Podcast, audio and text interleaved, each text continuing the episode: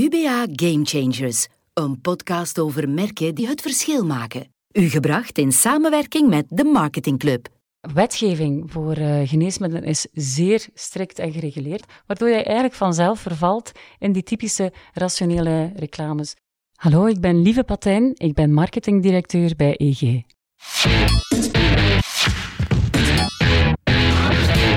Dag Lieve. Dag Sam. Lieve, de eerste vraag die ik ga stellen is hopelijk de makkelijkste van de hele podcast.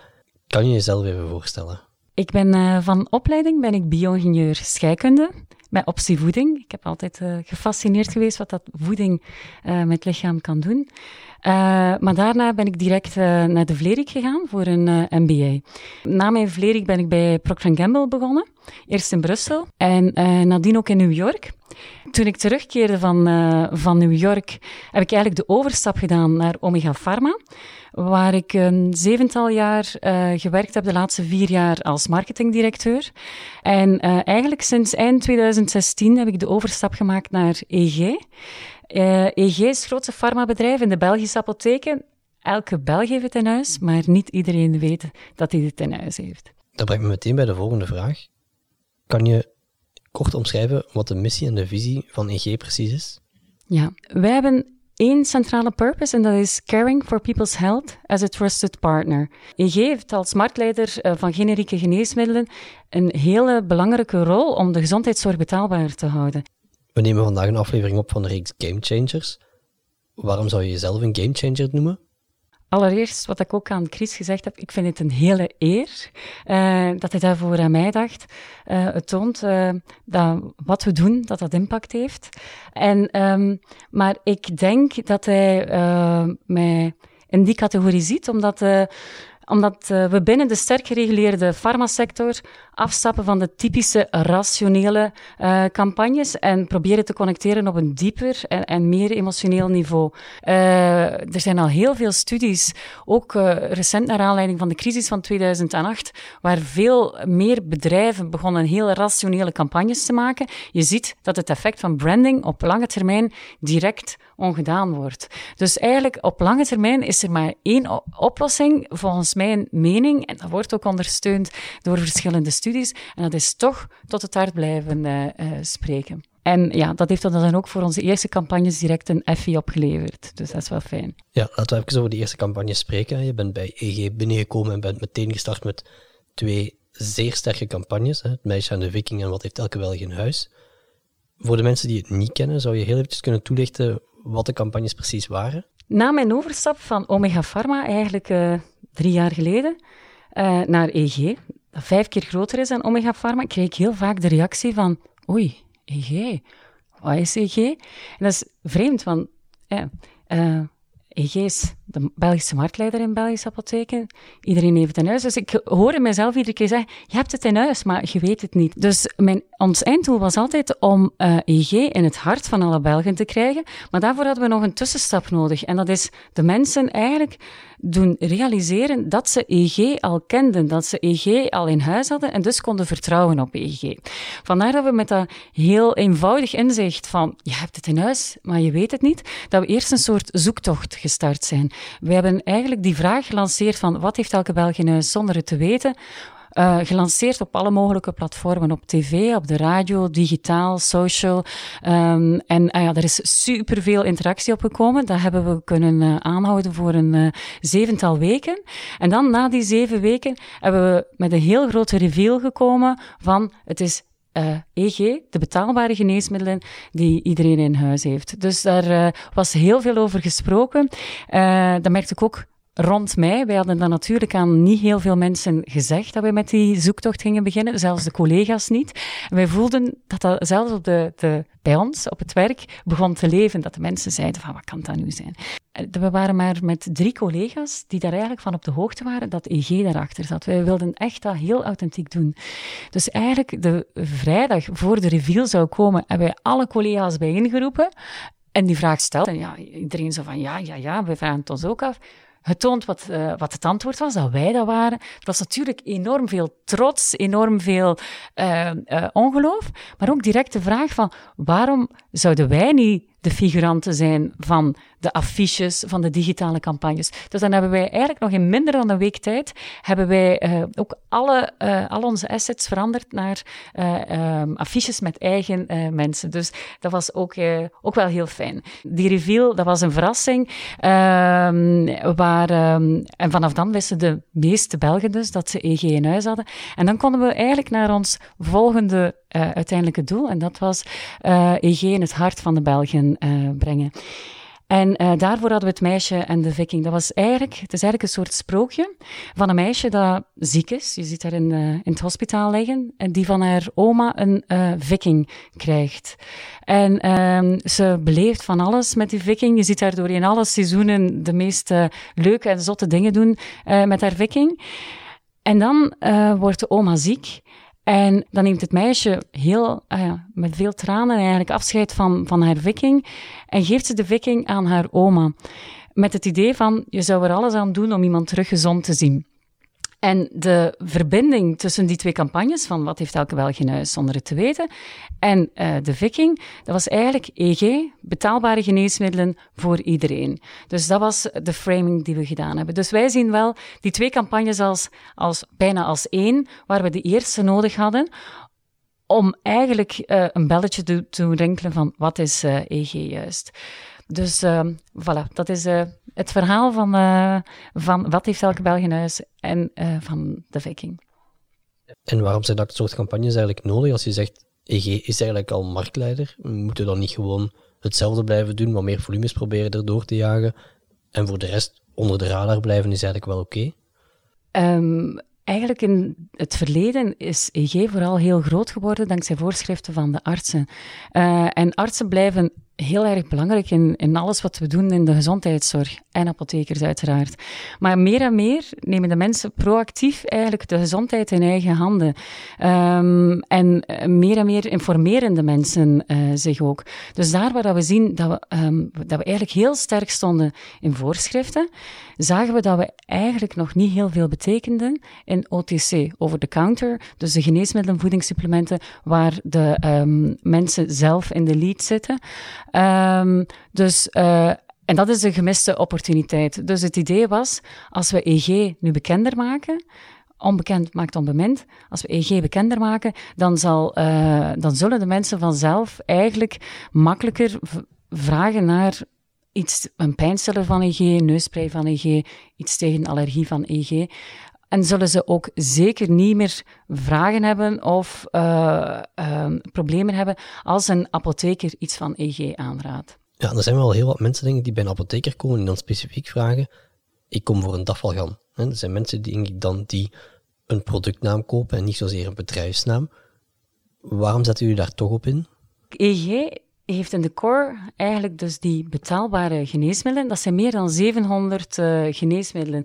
En uh, ja, het is moeilijk om rond die 700 eigenlijk uh, te communiceren. Ook de, de wetgeving voor uh, geneesmiddelen is zeer strikt en gereguleerd. Je mag eigenlijk al enkel zeggen of claimen wat er op de bijsluiter staat, waardoor je eigenlijk vanzelf vervalt in die typische rationele reclames. Dus door op eigenlijk bedrijfsniveau te communiceren, kun je eigenlijk over het geheel van uh, de portefeuille communiceren en dan laat u ook toe om af te stappen van die typische rationele van uh, zoveel keer rapper uh, pijnrelief of zoveel sneller uh, genezen of binnen de vijf minuten. Ja, de typische rationele reclames waar dat we van, van afstappen. Je hebt binnen de farmasector heel wat household names. Ik ga naar de apotheker voor een dafalgan, voor een aspirine, voor Bepantol. Het zijn nu toevallig heel wat Bayer-producten die ik opnoem. Hoe ga je als IG zijnde met die household names om? Hè? Want iemand gaat naar de apotheker en die vraagt een Davalgan, krijgt dan misschien als voorstel een, uh, een doosje van IG en zegt, ja maar nee, dit is, is niet wat ik wil hebben. Nu, we hopen dat op termijn eigenlijk paracetamol IG, wat dan de generieke naam is van, uh, van Dafalgan, dat dat ook een household name uh, komt, wordt. Nu, de namen van de generieken die zijn typisch ook minder toegankelijk. Hè. De, um, de naam wordt samengesteld door de naam van het actieve bestanddeel, bijvoorbeeld paracetamol, gevolgd door de naam van het bedrijf, in ons geval EG. Dus dat is dan paracetamol EG. Van bepaalde veelgebruikte geneesmiddelen weten we dat er toch al in de volksmond daarover gepraat wordt. Paracetamol is misschien daar een, een eh, goed uh, voorbeeld van. Dus, um, maar uh, dat zal nooit gebeuren voor alle OTC-geneesmiddelen. Dus we hopen en uh, dat de Belgen begrijpen dat als ze geneesmiddelen van EG voorgeschreven krijgen, of dat ze dat afgeleverd krijgen in de apotheek, dat ze hier vertrouwen in kunnen hebben en dat ze hier goed geholpen mee gaan zijn. En als ze dus naar een apotheek gaan voor een pijnstiller of voor een neusprei of iets tegen de allergie, dat ze spontaan zullen vragen naar iets van EG. Hier zijn we nog niet, um, waar dat we vroeger slechts 27% uh, awareness hadden, dus 27% van de Belgen wist min of meer wat EG was, is dat nu ondertussen 61% van de Belgen. Dus we hebben nog een hele weg te gaan. Hoe zie je de verhouding tussen het communiceren over EG of communiceren over paracetamol, de productnaam dan? Um, wij zullen uh, ook in de toekomst blijven communiceren rond EG, rond de bedrijfsnaam. Maar we doen ook onderzoek van als wij communiceren rond EG, betekent dat dan ook dat mensen bijvoorbeeld paracetamol EG beter gaan kennen? En dat blijkt ook zo te zijn. Met elke campagne zien we dat de awareness van EG uh, eh, stijgt, maar we zien ook dat uh, de, de awareness van de paracetamol EG bijvoorbeeld stijgt. We hebben daar, eigenlijk zijn we daar nog een beetje een challenger. We hebben daar 10% marktaandeel, maar we zijn bijna even bekend als Dafalgan. En wij zijn uh, uh, veel bekender dan de nummer 2 en 3 in die markt. Dus we voelen wel dat we daar een merk aan het groeien zijn. En dat zien we eigenlijk ook in de cijfers. Dus uh, het indirect straalt het af op onze OTC-geneesmiddelen. Is die manier van campagnes ook een manier om medicijnen toegankelijk te houden of te maken. Omdat, ja, ik heb de campagne wel overal gezien. Het is ook een hele mooie campagne. Het zal absoluut geen goedkope campagne zijn geweest. Maar natuurlijk, als je de campagnes houdt op bedrijfsniveau, dan moet je op dat productniveau veel minder gaan investeren in marketing. Absoluut, absoluut. Ja, ja, ja. ja. Je hebt juist al aangegeven dat er binnen de farmaceutische sector enorm veel regelgeving is. Als ik bijvoorbeeld in de auto zit en, en ik hoor zo een, een spotje van OTC-geneesmiddelen op de radio. Tegen dat je denkt dat die afgelopen is, komt er dan nog een hele reeks zinnen bij als bijsluiter. Let op voor dit, let op voor dat. Hoe heb je dat binnen deze campagne eigenlijk aangepakt met heel die regelgeving? Um, dat is inderdaad heel ongewoon voor de sector en we hebben het onszelf niet gemakkelijk meegemaakt. Uh, een sectorgenoot heeft ons zelfs een rechtszaak aangedaan, uh, die we eigenlijk zijn moeten verdedigen de dag uh, na dat we onze FI aan ontvangst mochten nemen. Gelukkig hebben we die gewonnen over de ganse lijn, maar het toont wel aan dat er wel wat durf nodig was om allez, dergelijke stappen te nemen. En over ging die rechtszaak? Mag dat geweten zijn? Ja, dat mag je geweten zijn. Uh, het, zij, uh, zij betwijfelden of een uh, farmaceutisch bedrijf eigenlijk dergelijke communicaties kon doen, ook in lijn met de wetgeving rond de geneesmiddelenwetgeving.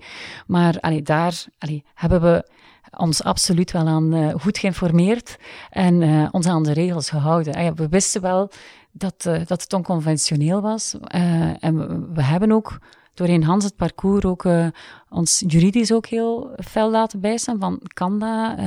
blijven we hier voldoende als bedrijfsreclame is dat hier geen geneesmiddelenreclame. Dus daar waren heel veel partijen bij betrokken. Maar elke stap die we gezet hebben was heel wel overwogen. en een beetje ongewoon dus. Zijn er binnen de campagne zaken geweest die je moet skippen, omdat ze zeiden, ja, dit mag je wettelijk gezien niet doen of dit kan je niet doen? Absoluut. Alle uh, bewegende beelden hadden we oorspronkelijk nog uh, met echte geneesmiddelen uh, gedaan, waar we dus niet dieper zouden ingaan op uh, um, de indicaties van de geneesmiddelen, die hebben we uiteindelijk allemaal geblurred. Dus als je nu zou teruggaan naar uh, wat heeft elke Belg in huis, zonder het te weten, naar de eerste campagnes, dan ga je zien dat, er, uh, dat de doosjes, dat het allemaal geblurred geweest zijn. Of we hebben de, de namen veranderd door product EG. Um, dus ja, ja, we, hebben, we hebben eigenlijk heel vaak tot op het laatste moment heel veel moeten aanpassen. Het heeft letterlijk bloed, zweet en tranen gekost, toch wel, ja. En zijn dat dan zaken die je aanpast achteraf, of zijn dat zaken die je op voorhand ook al bekijkt? heel veel hebben we op voorhand uh, aangepast. maar uiteindelijk, na het shooten, hadden we toch, hebben we toch nog bepaalde zaken moeten aanpassen, omdat we bepaalde goedkeuringen van het FAGG wilden hebben over de campagnes. Maar ehm, dat dan bleek dat het te borderline zou worden, waar we zeiden van, kijk, die... Um, de, de, de grijze zone willen we opzoeken, maar het mag niet zwart uh, worden. Dus daar, uh, daar zijn we buiten gebleven. Dus ja, absoluut. Uh, dat was wat flexibiliteit, wat agility en entrepreneurship voor nodig. Maar het is gelukt. Je zei daar juist dat je ook heel wat eigen mensen hebt gebruikt in de campagne. Nu, als consument maakt het voor mij niet uit of dat personen zijn die bij jou werken of niet bij jou werken. Maar hoe belangrijk zijn die medewerkers voor jou in het succes van zo'n campagne? Toch wel heel belangrijk, want wij. Um, wij uh, hebben uh, eh, 120 mensen die uh, artsen en apothekers bezoeken. En het waren eigenlijk vooral zij die zeiden van ik wil eigenlijk het gezicht worden van die campagne. Um, voor, uh, ook naar uh, artsen toe was dat vrij ongewoon eigenlijk, dat wij zo naar buiten kwamen. Wij zijn dus het meest voorgeschreven merk. Wij willen ook de artsen niet tegen de borst stoten. De arts heeft nog altijd uh, zijn rol in het voorschrijven van de juiste medicatie. Dus wij wilden niet um, de indruk geven dat wij aan alle patiënten zeiden: vanaf nu moet je je arts overroelen of uh, uh, wees een beetje assertief naar de artsen. Dat, dat, dat evenwicht hebben we heel goed uh, behouden. Dus het toonde ook eigenlijk hoe onze vertegenwoordigers naar artsen, maar ook apothekers achter deze campagne eigenlijk stonden. En je merkt natuurlijk um, dat ook op social media. We hadden heel veel um, um, digitale dragers, heel veel uh, social campagnes, dat de versterking van zo'n campagne nog heel, veel groter is als het met eigen collega's kan. We hebben ook verhalen van uh, ouders en oma's die eigenlijk de affiche van uh, de advertentie met hun kind of kleinkind uh, voor de deur uh, hing als hij dan in een drukke straat woont of zo. Dus het straalt eigenlijk echt wel af op iedereen. En dat vind ik zo geweldig als je de energie en het, het, het, potentieel eigenlijk aan ambassadeurship met zoiets kunt opvangen en kunt kanaliseren. Ja, dat is, dat is, een, dat, dat, is super. Dat geeft energie en dat is ook een, een grote versterkende factor eigenlijk van het succes van de campagne. Toch wel. Ja, dus voor zo'n goede externe campagne is het stukje interne campagne wat daaraan vasthangt ook enorm belangrijk. Absoluut, absoluut. En ik denk dat dat voor uh, en voor elke business uh, ook zo geldt. Uh, hopelijk hebben we de grootste ambassadeurs van onze merken en van de campagnes zitten in ons bedrijf zelf. Ehm, want dat is dan zo krachtig in, um, in de versterking van, van die campagnes. En in het meedenken van de volgende campagnes eigenlijk ook. Ah de, ze voelen het aan als hun, hun eigen campagne. Dat is heel fijn. Het gebeurt natuurlijk niet overal dat je zo intern een groot draagvlak hebt. Heb je tips voor andere marketeers die bij hun volgende externe campagne ook zo'n gigantisch intern draagvlak willen creëren? Ik, uh, ik voel dat sommige mensen daar eerder uh, bang van zijn, ook met de GDPR-regels of de privacywetgeving. Of, uh, um, of bijvoorbeeld gaat die collega er nog zijn over twee jaar. je verbindt gezichten aan, aan merken en bedrijven.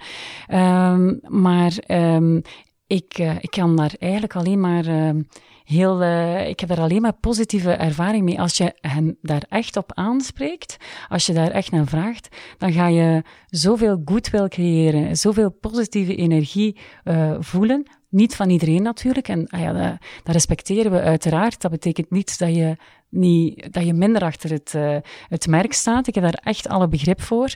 Maar het is uh, zonde van dit potentieel eigenlijk niet te gebruiken en van altijd weer voor dezelfde typische uh, gezichten uh, te gaan.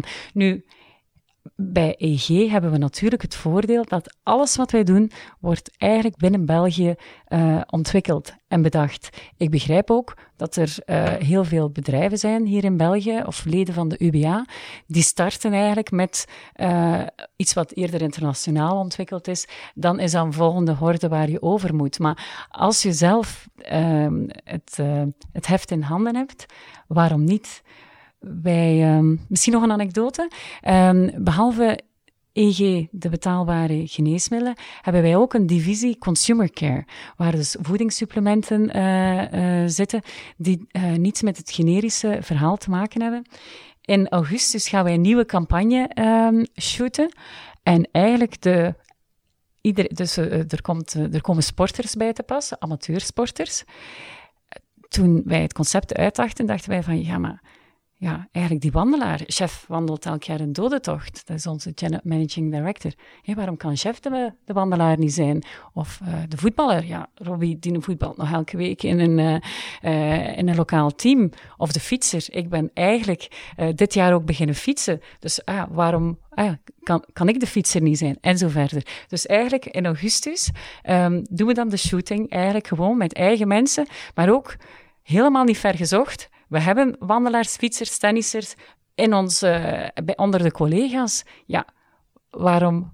Allee, als we dan toch authenticiteit zoeken, uh, wij zijn geen modellen en we zijn verre van perfect, maar wij zijn wel de modale Belg. En uh, wij gebruiken zelf ook onze, onze supplementen en zo. Dus uh, wie zijn er eigenlijk betere ambassadeurs dan dat het van uh, ons uit kan vertrekken? Ik denk dat er ook intern heel vaak meer ambassadeurs zitten dan dat een marketingdepartement of een communicatiedepartement durft te geloven. Absoluut. Absoluut. Eigenlijk, wij uh, hebben ook een dreamteam opgestart binnen EG, onder invloed van Steven van Bellegem, die ons heel erg geïnspireerd had rond eigenlijk het gebruiken van ambassadeurship van de kracht van de ambassadeurs binnen de organisatie. Hij had een uh, heel motiverende uh, speech gedaan en nadien hebben we eigenlijk een oproep gedaan naar de ganse EG-organisatie van wie wil er mee helpen bouwen aan die droom, dat we eigenlijk onze interne keuken van het toffe bedrijf dat we zijn, dat we dat ook naar buiten kunnen brengen. En zo zijn we een dreamteam gestart en daar zitten mensen bij van elk deel van de organisatie. Dus ik volg jou helemaal. Het gaat veel verder dan marketing en het moet veel verder dan marketing gaan. Van letterlijk elk departement zitten er mensen in dat dreamteam en die helpen dus meedenken. EG doet mij een beetje denken aan de decathlon van de farmaceutische industrie. Het is, het is een sidetrack, maar ik heb zelf bij Decathlon gewerkt en dat is ook een merk dat communiceert op bedrijfsniveau. Het heeft heel veel household names waarvan mensen niet weten dat ze van Decathlon zijn, zoals bijvoorbeeld Cashwa. Ze maken ook gebruik van eigen medewerkers en ambassadeurs in hun campagnes. En ze proberen sport ook toegankelijk te maken voor iedereen. Dus het is eigenlijk ja, een beetje hetzelfde als wat jullie proberen te doen. Ik vind het een prachtige vergelijking. En ook inderdaad, het is zeer authentiek. Hè? Als je in de decathlon komt en je hebt uh, hulp nodig uh, rond een bepaalde sport, dan is het effectief die persoon die die sport heel goed kent, die je gaat helpen met welke type uitrusting dat gepast is eigenlijk voor uh, jou. Ik vind het een heel, heel goede vergelijking. Ja. Dank u wel. Ik ga naar mijn afsluitende vragen, lieve. Eerste vraag. Welk merk binnen jouw sector is volgens jou heel goed bezig op vlak van marketing? Als we als ik de sector dan een beetje breder mag nemen, en ik ben eigenlijk wel geïnspireerd door wat jij nu net zei van Decathlon, uh, dan zou ik eigenlijk liever naar de purpose-driven companies gaan. En dan vind ik Patagonië vind ik een prachtig uh, merk. Uh, het is een outdoor uh, merk en het is ook ergens wel een verre droom dat we daar met EG ook uh, komen. Die doen campagnes in de zin van don't buy this jacket, waar ze eigenlijk de mensen aansporen om tweemaal na te denken vooraleer dat je iets koopt. Of de, de gedragen Patagonia kleren kunnen teruggebracht worden. Die worden ehm, schoongemaakt, die worden gerepareerd en die kun je via de webshop opnieuw kopen. Of um, uh, toen uh, Donald Trump eigenlijk uh, de taxcut zo veranderde dat bedrijven zoals Patagonië meer, minder tax moesten betalen, heeft, hebben ze beslist om 10 miljoen dollar die ze ontvingen via die taxcuts, om die naar goede doelen rond milieubescherming en de oplossing, die, die zoeken, bedrijven die zoeken naar oplossingen van de klimaatcrisis, om dan aan die te, te doneren. Dus dat vind ik eigenlijk super, een super inspirerend inspirerend uh, bedrijf. Waar we hebben nog een lange weg te gaan, maar waar is mijn uh, Noordster eigenlijk uh, zit. En hoe zie je dat dan vertaald naar EG? Ja, met EG doen we al zaken die dicht rond die purpose uh, uh, liggen. Um, bijvoorbeeld uh, in het begin van de coronacrisis, toen er eigenlijk een stormloop was op de paracetamol-geneesmiddelen, uh, hebben wij zelf beslist om onze grootste verpakkingen, dus de verpakking met 240 pilletjes, om die te herverpakken naar kleine pakjes met 30 pilletjes. Dus dan konden we eigenlijk acht Belgische gezinnen uh, voorzien van paracetamol in plaats van één gezin die met uh, een twee jaar voorraad uh, zat. Dus dat proberen we ook te doen. Wij zijn bijvoorbeeld ook gestopt met Facebook-ads, nu recent, naar aanleiding van de hate um, um, wave. Dus, en ik hoor eigenlijk dat EG het eerste bedrijf is dat vanuit België beslist om de Facebook-campagne stop te zetten. Om eigenlijk als signaal naar bedrijven zoals Facebook. Wat, wat bedoel je met die hate? Ja, dus eigenlijk, er zijn ook naar aanleiding van alle rellen in Amerika en dergelijke meer, zijn er verschillende organisaties die heel veel haatberichten verspreiden via Facebook. waar eigenlijk gevraagd wordt aan Facebook van neem hier uw maatschappelijke rol op, want jullie zijn een versterker van dat soort berichten. En waar Facebook zich van distancieert en zegt van ja, wij zijn een platform, wij zijn niet verantwoordelijk voor de content. En ik denk dat we nu op het punt gekomen zijn dat, uh, dat ze hun verantwoordelijkheid moeten opnemen en um, dat, uh, dat ze moeten beseffen en ook uh, toegeven dat zij meer zijn dan een platform. Um, dus om dat signaal te geven zijn er eigenlijk heel veel oorspronkelijk Amerikaanse bedrijven die gezegd hebben van wij stoppen met de Facebook ads campagnes. Dus allee, als signaal, um, we raken hen beetje in hun hart. Uh, en uh, we hebben dan uh, met EG direct ook gezegd van wij gaan uh, hetzelfde doen. Andere voorbeelden van, allee, die meer eigenlijk naar onze core purpose gaan, is de um, generische markt, die staat eigenlijk continu onder prijsdruk. En heel recent, vorige maand nog, zijn de prijzen weer met 3,6% naar beneden gegaan. Konden originele bedrijven ook geen supplementen meer aanrekenen aan hun patiënten. En daarop zijn enkele van die bedrijven, de internationale bedrijven, hebben gezegd van kijk, België is voor ons geen interessant land meer. De marges zijn te laag en we riskeren eigenlijk export vanuit België naar de andere landen. Wat dus betekent dat patiënten die jaar en dag op een bepaald uh, geneesmiddel stonden, dat die, uh, dat die behandeling eigenlijk veranderd moet worden. Wij van EG we hebben gezegd, ja, wij zijn hier verankerd in België, we hebben wel een maatschappelijke relevantie. Wij gaan, zolang dat het echt uh, commercieel mogelijk is, gaan we die geneesmiddelen blijven aanbieden in de Belgische markt. Ook dat zit een stuk van purpose. Er zit een stuk uh, commerciële logica in, natuurlijk ook, maar uh, ook dat correspondeert heel erg met, met de purpose waar ik voor wil staan. Laatste vraag. Stel dat je maar één advies zou mogen geven aan andere marketeers. Welk advies zou je geven? Dan zou ik zeggen, om het in de woorden van uh, Simon Sinek te zeggen, start with why. Um, als, uh, de why is the purpose. Hè? En als een bedrijf of merk duidelijk rond die why communiceert, gaan de mensen die geloven in hun why heel ver om die merken op te nemen in hun leven. En het gaat terug naar rationeel versus emotioneel uw oerbrein, uw emotionele brein, die reageert op die why. Hè. Dat, uh, in het oerbrein worden de gevoelens geproduceerd. Die nemen ook 90% van de beslissingen, maar die hebben geen capaciteit voor taal. Um, en door rationeel te communiceren, spreek je het nieuwere brein, die neocortex aan, die zorgt dat mensen nu gaan begrijpen, maar dat drijft geen beslissingen. Dus het oerbrein correspondeert met het hart, de neocortex met dat rationele brein. En het neemt meer tijd om het hart te winnen, maar het is zoveel krachtiger en duurzamer. Dus vandaar mijn tip: start with why. Alright, dat was de allerlaatste vraag, lieve. Bedankt voor de tijd die je hebt vrijgemaakt. Met heel veel plezier. Het was heel fijn om te doen, dank u. UBA, taking brands further, much further.